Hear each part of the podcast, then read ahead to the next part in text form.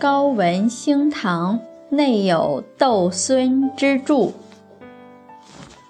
唐高祖李渊的窦氏皇后和唐太宗的长孙皇后非常贤德，他们共同为大唐基业付出了很多心力。《旧唐书·高祖太穆皇后窦氏传》这样记载唐太宗李世民的母亲。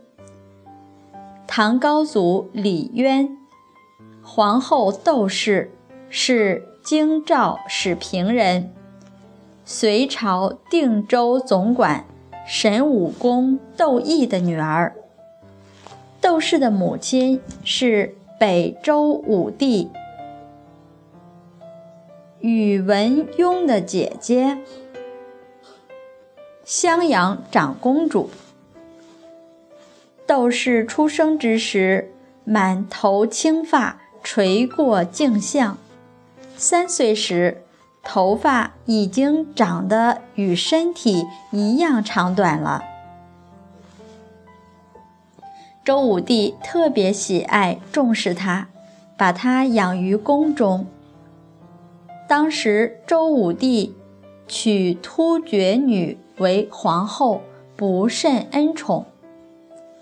窦氏尚年幼，悄悄对周武帝说：“如今国家四边疆界并不安定，突厥族还很强大，希望舅舅抑制自己的感情，好好抚慰皇后，以天下苍生为念。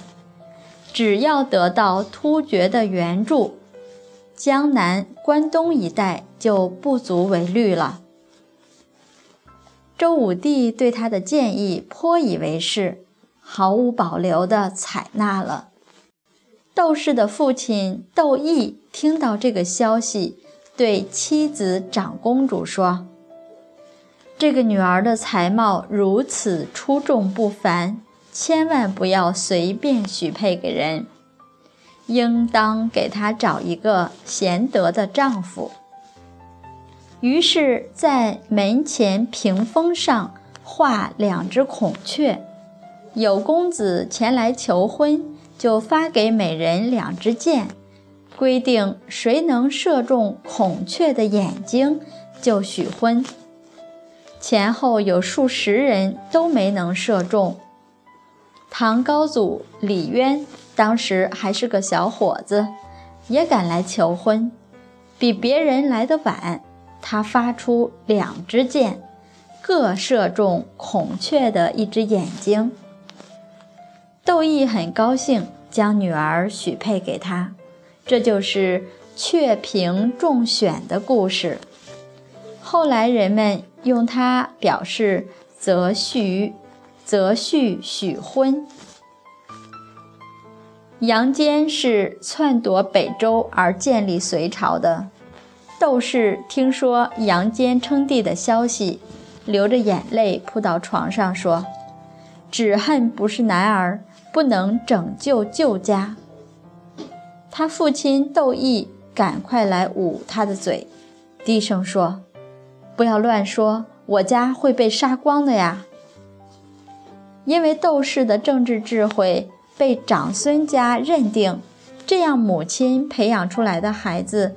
一定神奇有前途。后来的事实证明，这个判断很有见地。其实，这个母亲不仅培养了神奇的孩子，还培养了神奇的丈夫。在李渊还懵懂的时候，他的夫人窦氏更早一步看到了隋朝的问题。并且给丈夫提出了应付隋炀帝的基本战略。后来，李渊慢慢觉悟，并最终走走到这条路上的时候，他的这位夫人已经去世。李渊想到自己觉悟之慢，想到夫人先见之明，不仅潸然泪下，对自己的儿子说。早该听你母亲的话，三十七年以后，她的这个想法真的得到实现，而且是由她丈夫李渊和儿子们完成的。